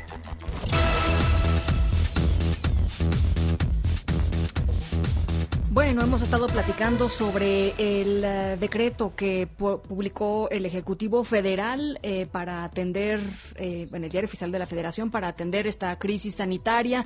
Hemos platicado de cuestiones que tienen que ver con su constitucionalidad. efectivamente está sobrepasando sus, facultades, las facultades que están dentro de la propia Constitución para el Ejecutivo Federal o no. en, por ejemplo, en el tema presupuestario, pues es importante saber quién tiene eh, quién tiene la, pues, eh, la, la, toma de decisiones o de dónde se toman las decisiones que tienen que ver con el presupuesto que se ejerce eh, año con año en, en, México. Y bueno, eh, en ese contexto, la Cámara de Diputados inició ya el análisis de la iniciativa que se envió, la iniciativa presidencial sobre la reasignación del gasto público en situaciones de emergencia económica. Hemos platicado ya sobre este, sobre este punto y sobre algunas de las preocupaciones que emanan de, de la presentación de esta iniciativa de, esta iniciativa presidencial. Eh, para seguir eh, debatiendo el punto y para seguir encontrando distintas voces, está con nosotros en la línea de en directo. Yo le agradezco mucho, Lucía Rojas, diputada federal eh, sin partidos. diputada, ¿cómo estás? Buenas tardes. Buenas tardes, Ana Francisca. Muy bien. ¿Y tú qué tal? Pues eh, estoy contenta de platicar eh, contigo, diputada, eh, porque me encontré con, pues, con visiones muy diversas en torno a, lo que significaría aprobar esta ley presupuestaria y a otorgarle al Ejecutivo esta amplísima discrecionalidad en la asignación de, del gasto público en coyunturas como, como la actual. ¿Cuál es tu visión? Sí, exactamente. No, pues estoy completamente de acuerdo con lo que con lo que mencionas y pues me, me gustaría justo lo que comentabas antes de que entráramos a platicar, pues me gustaría también mencionarle a, a la audiencia que nos, eh, nos escuchan en este espacio que pues claro que es un atentado sobre todo a la división de poderes. A ver, en este país tenemos tres poderes, ¿no? Hay, hay quien legisla, es decir, quien hace las las leyes, quien dice cómo se van a hacer las cosas. Hay quien juzga, que quien juzga no puede ejecutar las leyes ni tampoco puede dictarlas. Y hay quien las ejecuta, que no puede legislar y por supuesto tampoco puede juzgar su, ejecu- su ejecución. Lo que está intentando hacer el Poder Ejecutivo al enviar esta, esta iniciativa a la, a la Ley Federal de Presupuesto y Responsabilidad Hacendaria es eh, justamente atentar contra esta, esta división de poderes y eh, pisar o pasar sobre la facultad única que tiene la, la Cámara de Diputados, que es la de analizar, discutir y votar, en su caso aprobar, el, el presupuesto de cada año, ¿no? Es decir, en qué se va a utilizar el dinero público para todo lo que necesitamos para que el país funcione. Es en este lugar, digamos que la Cámara de Diputados es el lugar más plural que con el que contamos eh, eh, en la política pública de nuestro país y lo que se está intentando aquí es concentrar el poder en una sola figura para hacer justamente un manejo discrecional de recursos que vale la pena mencionar que lo que se está intentando hacer no va a resolver lo que necesitamos ahorita. Eh, ¿Por qué no? Eh, pues para empezar, porque tenemos que entrar en una en un proceso de discusión que es bastante largo y lo que debería de estar pasando es más bien el ejecutivo debería de enviar una iniciativa de reforma al ejercicio de, de presupuestal de este año para reorientar los recursos del año en curso a, a lo que se necesite para atajar la crisis de salud y económica, ¿no? Eso es lo que debería de estar pasando. Hace un, un par de minutos leí una nota que parece ser que el- Claudia Sheinbaum ya va a enviar una al Congreso local. Así es. Bueno, pues ese ejemplo debería de estar siguiendo el Ejecutivo Federal para enviar una iniciativa que reforme eh, este, pues el ejercicio fiscal que estamos eh, de, de este año y podamos atajar esta crisis como se debe, sin atentar Ahora- en contra de nuestra democracia. ¿Cómo, cómo ves, eh, cómo ves el, el debate en, en diputados? Porque lo que nos estás diciendo eh, es que eh, aprobar una iniciativa en los términos en, las que, en la que lo mandó el, el presidente sería básicamente darle un cheque en blanco para que pudiera eh, hacer y deshacer, digamos, usar eh, el- los recursos del Estado mexicano con básicamente cero vigilancia eh, y cero controles democráticos, ¿no? Cero controles ciudadanos y cero controles democráticos como es el control de la. Cámara de Diputados. Sí, sí, sí. Eh, pues mira, o sea, lo, que- lo que se intentaría hacer justamente atentaría en contra del dinero de todas las personas que vivimos en este país. Eso yo creo que es lo más importante. Se usa- el, el Ejecutivo podría usar el dinero de todas las personas que contribuyen a- al dinero de este país para que el país funcione como le dé la gana. Lo que viene en la iniciativa es que se va a buscar eh, pues priorizar los proyectos de, de la administración pública, ¿no? Que son, pues por supuesto, el Tren Maya y tenemos la refinería Dos Bocas, estos proyectos que son primordiales para el Ejecutivo y también para su mayoría legislativa, que voy hacia, hacia la respuesta a tu pregunta. ¿Cómo veo el debate en diputados? Pues la verdad es que eh, lamentablemente el Poder Legislativo ha estado sometido al Ejecutivo desde que iniciamos esta legislatura. La mayoría eh, que tiene Morena, junto con el Partido del Trabajo, el PES y el Verde, este, pues atropella eh, muchas veces el debate parlamentario, el debate plural, eh, es muy es sordo y muchas veces autoritario. Así es que es de verdad grave que esta intentona, este atentado en contra de la división de poderes, llegue a un lugar que la esté esperando con este ánimo, ¿no? Con el ánimo de empujar la iniciativa que está mandando el señor desde el palacio que le dicta a sus legisladores cómo votar y cómo hacer las cosas. Se vota en bloque, votan todos igual, sin pasar muchas veces, muchas veces por un análisis pertinente y responsable, que es el mandato que nosotras y nosotros recibimos a ser, ser votados por la ciudadanía. La- lo- los van a, además, eh, están convocando a una sesión presencial. Todavía no nos han convocado a sesión. Eh, eh, ese es otro punto a tocar. El A periodo ordinario terminaría el 30 de abril, es decir, ya en un par de días, y no nos hemos reunido eh, para sesionar ni para atender temas respecto a la crisis ni para continuar con los temas que son actividad esencial para el país los que se tocan en la Cámara de Diputados. Pues todavía no nos han convocado, seguimos esperando la convocatoria por parte de la Junta de Coordinación Política y Mesa Directiva para saber qué día nos vamos a reunir. Eh, pues estamos con, con la sospecha de que probablemente nos, nos citen a, o nos convoquen a un periodo extraordinario. ¿Que comenzaría cuándo? Pues no lo sabemos, todo dependería. Los periodos extraordinarios se abren solo para tratar un tema en específico, entonces pues sería solamente para tratar eh, el tema, lo cual es este. lamentable, pues todavía podríamos aprovechar estos días para sesionar y no faltar a nuestro mandato y responsabilidad constitucional. Bueno, pues eh, vamos a estar muy pendientes de lo que vaya sucediendo de esta de esta convocatoria y, sobre todo si se da efectivamente eh, el extraordinario con esta pues con esta agenda muy puntual de, de, presupuestaria. ojalá nos podamos volver a comunicar, diputada. Me encantaría, por supuesto que sí, Ana, y me da mucho gusto que abras el espacio para platicar sobre estos temas que pues también son muy, muy importantes para la vida pública del país. Áridos, pero importantes, ¿no? Importantísimos, sí, exacto. Muchísimas gracias. Un abrazo y que estés muy bien. Gracias. Igualmente, arroba Lu Riojas. Ahí la pueden seguir siempre muy interesante. Diputada federal sin partido. Nos vamos a otras cosas. En directo con Ana Francisca Vega.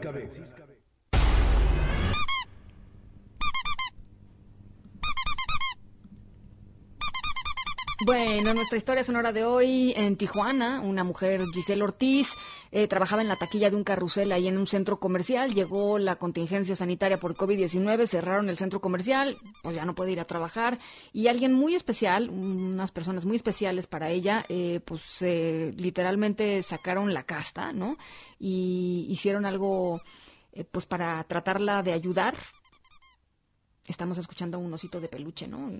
un juguetito Em, Alexis es una de estas personas que hicieron algo increíblemente generoso. Es un niñito, tiene 10 años, eh, y vio a su mamá y a su familia pasar por tiempos muy complicados a causa de esta contingencia. Y literalmente no dudó en sacar algo muy valioso para él y pues tratar de ayudar un poquito en la casa. Su historia es totalmente viral, por supuesto, y en un ratito más se las platico aquí en directo. Son las 6 con 31, yo soy Ana Francisca Vega, regresamos con más. En un momento continuamos en directo con Ana Francisca Vega. Continúas escuchando en directo con Ana Francisca Vega por MBS Noticias. Edictos. Edictos. Con Enrique Rodríguez. Querido Enrique, ¿cómo estás? Querida Ana, muy buenas tardes. Bien, bien, afortunadamente, aquí en la cuarentena, en casa, en familia y bueno, listos para los edictos de esta semana, Ana Francisca. Me encanta. A ver, platícanos qué nos tienes. Pues mira, hay varios temas, pero eh, quiero eh, comenzar hablando de eh, pues esta nueva nueva disposición de austeridad del gobierno federal que anunció el presidente de la República nuevamente apretado el cinturón que parecía ya no tenía ojales disponibles para recrudecer. La austeridad, la restricción aguda en el gasto del gobierno federal, Ana Francisca, me parece a mí es selectiva. El decreto en el que se anunciaron las nuevas medidas, publicado el jueves 23 de abril y del cual tú diste cuenta puntualmente, ya se publicó en el diario oficial y ya está en vigencia, ordena no ejercer el 75% del presupuesto en servicios generales, materiales y suministros en la administración pública federal. Esto implica pues la muerte para muchas empresas que dependen como nunca de las compras que realizan diversas dependencias públicas. El tremendo apretón para intentar sacar agua de las piedras tiene excepciones cargadas, me parece a mí también, de interés político. Por ejemplo, yo haría las siguientes preguntas.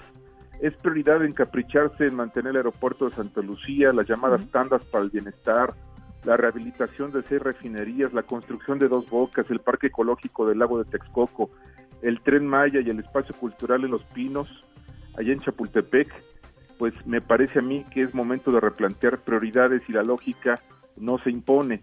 Ha decidido ir en contra de pues estos argumentos, estas condiciones, de dónde bajo estas condiciones de dónde saldrán dos millones de empleos que se han ofrecido. Si revisamos el tema de seguridad eh, Ana Francisca, la premisa no cambia. Según las cifras oficiales, el secretario ejecutivo del Sistema de Seguridad Pública, marzo de 2020 ha sido el mes más violento desde el inicio del sexenio. 2.616 homicidios dolosos en el tercer mes del año a nivel nacional, es decir, 84 asesinatos al día para acumular en el primer trimestre 7.279. Además, una cifra de verdad que nos indigna, 76 feminicidios solo en marzo, de los cuales 13 se registraron en el Estado de México y 6 en la capital.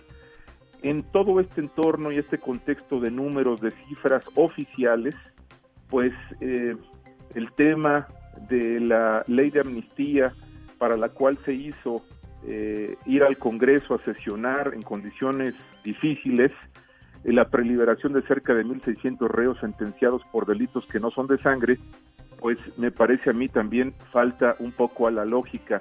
¿No era más importante legislar sobre acciones inmediatas para proteger la economía, por ejemplo, Ana Francisca, el empleo o brindar apoyos al sector productivo? Me parece a mí que la ideología ha llegado al extremo de nublar la lucidez. Y bueno, hoy ha sido un día importante respecto a anuncios en el Poder Judicial de la Federación. Te comento que la Suprema Corte de Justicia de la Nación anunció que prorroga la suspensión de actividades jurisdiccionales hasta el 31 de mayo.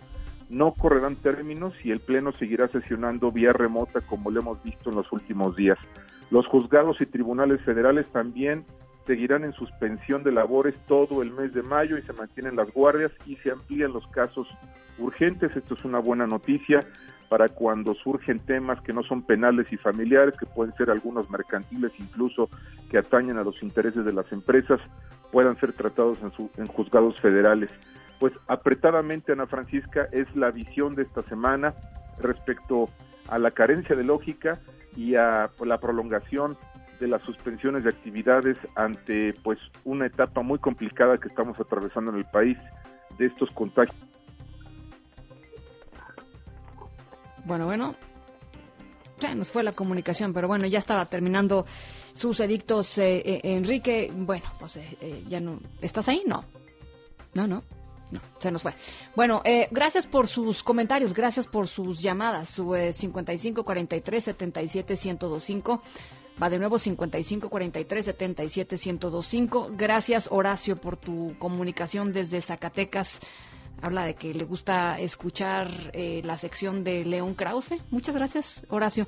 Bernardo, abrazo desde Los Ángeles. Nos dice, gracias, Bernardo. Muy buen programa. Gracias, de verdad, por escucharnos. Ignacio Uribe, desde Torreón, Coahuila. Felicidades, Ana, eh, por su profesionalismo y agilidad. Gracias. Muchas gracias, eh, Ignacio. María Soto, ¿se vale sugerir? Dice, la historia de las artesanas zapotecas que elaboran cubrebocas para recuperar su economía es una bella historia. Las vamos a recuperar, María, este, para todo el equipo de, de En Directo la historia de las artesanas zapotecas tienes toda la razón además están preciosas este preciosos los cubrebocas que están eh, haciendo. Gracias eh, gracias María. Em, al ratito de hecho Karime nos tiene una sorpresita al respecto. Las seis con treinta y nueve. Em, nos vamos a corte. Regresamos en unos minutitos más. En un momento continuamos en directo con Ana Francisca Vega Continúas escuchando en directo con Ana Francisca Vega por MBS Noticias.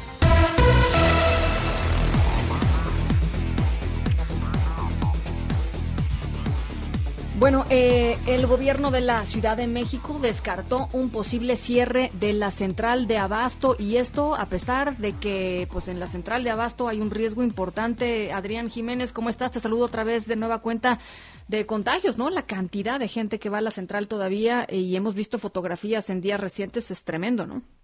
Así es, Ana Francisca Auditorio, un saludo afectuoso. Efectivamente, bueno, pues el gobierno de la Ciudad de México ha rechazado esta posibilidad de un cierre de la central de abasto de la seda debido a que haya escasez de productos o insumos. Y es que en conferencia de prensa la jefa de gobierno Sheinbaum, Claudia Sheinbaum, precisó que no hay fundamento para tomar una medida de este tipo, por lo que aseguró que se trata de rumores o fake news que están circulando entre trabajadores de este lugar ubicado allá en la alcaldía de Iztapalapa. Escuchemos. Sí No, la central de abasto no se puede cerrar, se cerraría el abasto de la zona centro del país. Siempre hay rumores, fake news que pasan por ahí. No tenemos ninguna información, ninguna, de que haya problemas de abasto en la ciudad. No hay reportado ni por las tiendas de autoservicio ni la propia central de abasto ningún problema de desabasto de algún insumo esencial o no esencial en la Ciudad de México.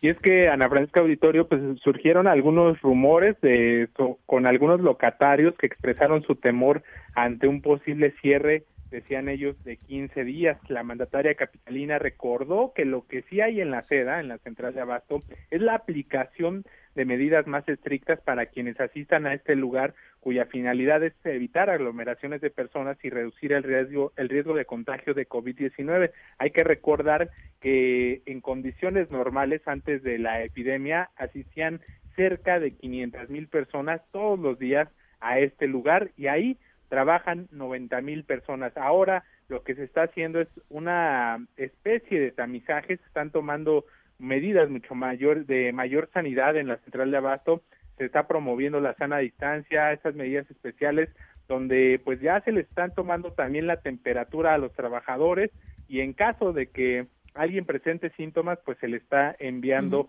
a su casa eh, después de esta revisión que, que se está haciendo para evitar pues una propagación del virus en este lugar. Ana Francisca Auditorio, la información que les tengo. De todas maneras, eh, Adrián, eh, la verdad es que las fotografías hablan por sí mismas, ¿no? Este, el, uso de tapabocas, por ejemplo, de cubrebocas, pues muy, eh, muy desigual, ¿no? Hay pasillos enteros en donde ves a 500 personas eh, el tres cuartas partes sin tapabocas, una cuarta parte con tapabocas, otra con la eh, con la nariz de fuera del tapabocas, en fin, no no digamos hemos visto y, hemos visto videos de centrales de abasto de otros países con una cantidad de medidas sanitarias impresionantes, pues no no es lo que vemos aquí, ¿no? Efectivamente, eh, lo que bien refieres, lo que hemos visto es, es, esta situación que se presenta donde los usuarios de, este lugar, los, los clientes, los vendedores y bueno, pues todos los que asisten aquí, pues muchos de ellos no atienden estas recomendaciones de, de, de, las autoridades de salud o lo hacen mal, como bien lo mencionas, ¿no? Porque no colocan bien el cubrebocas porque dejan de fuera o la nariz o la boca o lo traen simplemente colgado y no le dan el uso adecuado a esta recomendación y es que uno de los problemas y de lo que se, se, le ha cuestionado a la jefa de gobierno es esto precisamente que si bien nos dicen que es obligatorio pero pues se queda solo en recomendación porque no va más allá y entonces no hay una sanción no hay un castigo para quienes no lo no, no lo usan adecuadamente o no lo portan Híjole. Bueno, pues esa es la situación en la central de Abastos. Eh, también traes información importante sobre medidas del Infonavit a favor de los empleadores, ¿no? Así es, efectivamente, esto tiene el objetivo de apoyar a los empleadores durante la contingencia sanitaria. El Instituto del Fondo Nacional para la Vivienda de los Trabajadores, el Infonavit, ofrecerá prórrogas en el pago de las aportaciones correspondientes a trabajadores sin crédito vigente.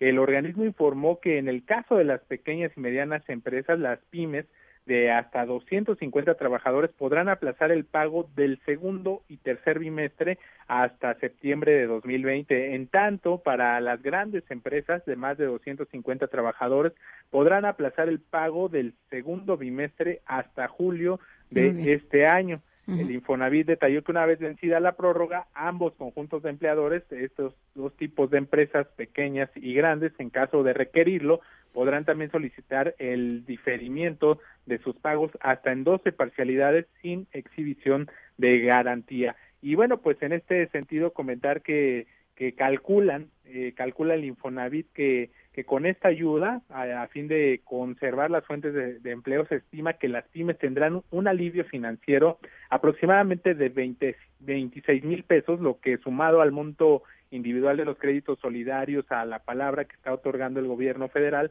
representará más o menos un beneficio de 51 mil pesos por empresa. Ana Francisca es la información que les tengo. Bueno, este, te agradezco mucho, Adrián. Buenas tardes. Muchas gracias, muy buenas tardes. Escuchas en directo con Ana Francisca Vega. Oigan, rectores de escuelas públicas y particulares afiliadas a la Asociación Nacional de Universidades de, e Instituciones de Educación Superior, la ANUYES, llegaron a acuerdos para concluir el ciclo escolar ante esta emergencia sanitaria. Rocío Méndez, platícanos de importantísima información para muchísima gente, ¿no? Jóvenes. Hola, ¿qué tal, Ana? Mira, toman la decisión de esta conclusión satisfactoria del periodo escolar en medio de esta pandemia del coronavirus, pero tomando en consideración que hay que dar igualdad de oportunidades a estudiantes en desventaja, entendiendo que muchas de las instituciones de educación superior están dando seguimiento a la enseñanza a través de redes sociales y asumiendo que Incluso hoy en día, buena parte de la República Mexicana aún tiene áreas donde no hay servicio, por ejemplo, de Internet, que en el caso de la educación básica logró resolverse a través de la televisión, no así en el caso de las universidades.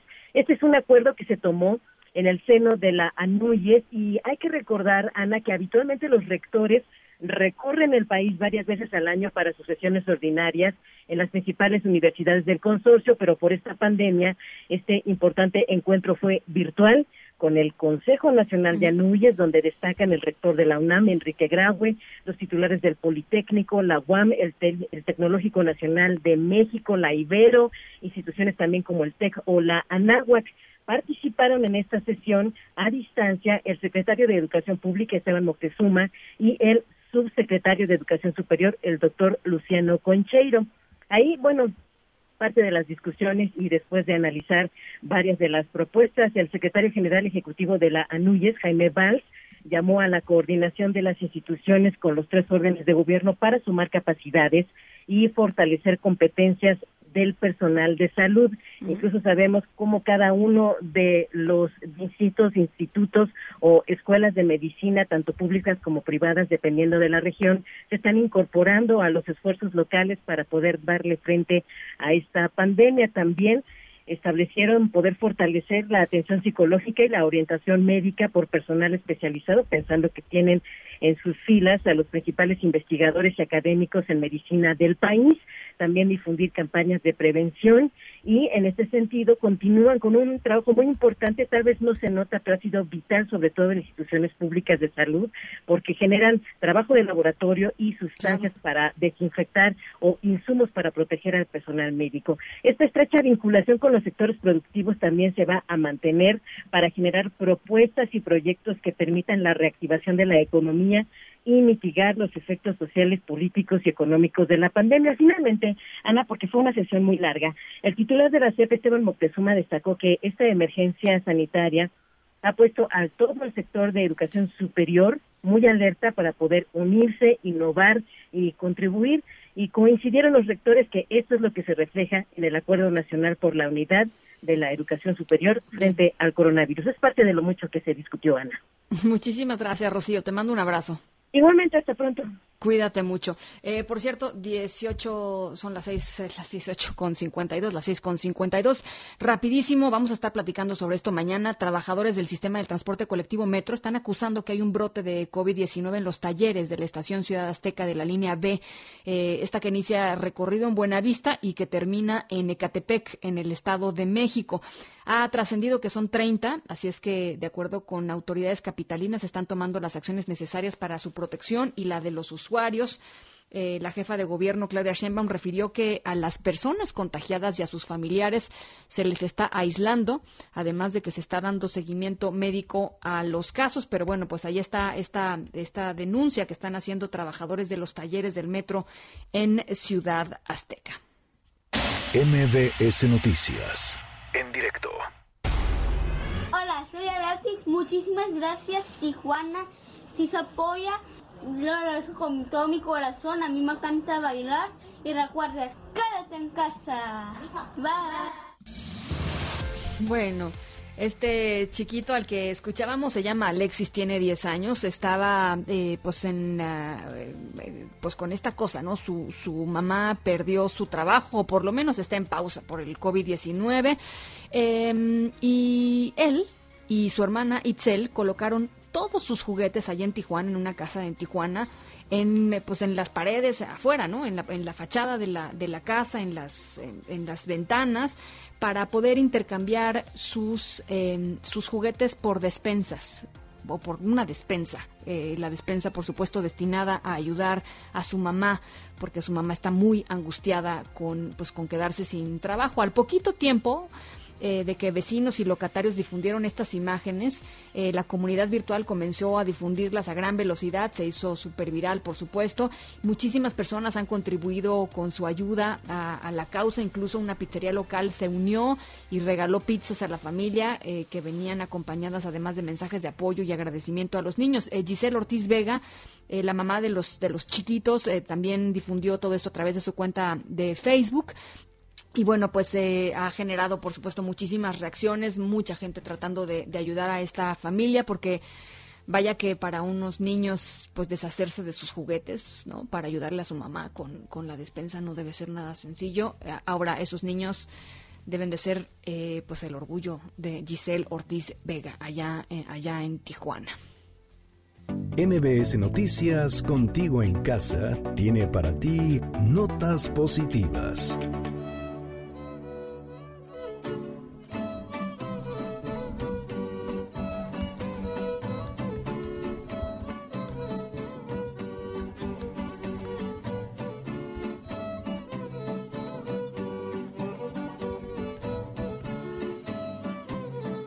Karime López, ¿cómo estás?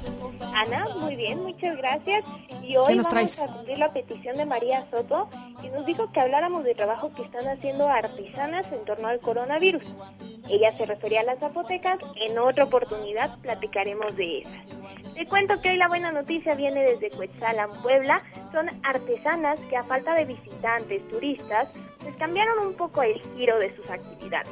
Dejaron de hacer artesanía y ahora están haciendo cubrebocas con bordados que la verdad están muy muy bonitos. Eh, ustedes los pueden solicitar, están disponibles los envíos a Puebla y la Ciudad de México.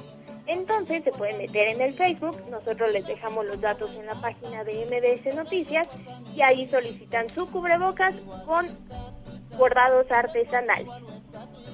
Me encanta la idea. Están además preciosos estos de Cuetzalan. Cuetzalan, un lugar divino. Y después platicamos sobre las artesanas zapotecas, ¿no? Claro que sí. Esa es una promesa para nuestro radio escucha María Soto.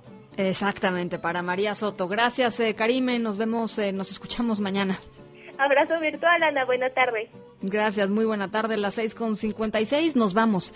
A nombre de todos los que hacen posible este espacio informativo. Muchísimas gracias por acompañarnos en esta tarde de lunes.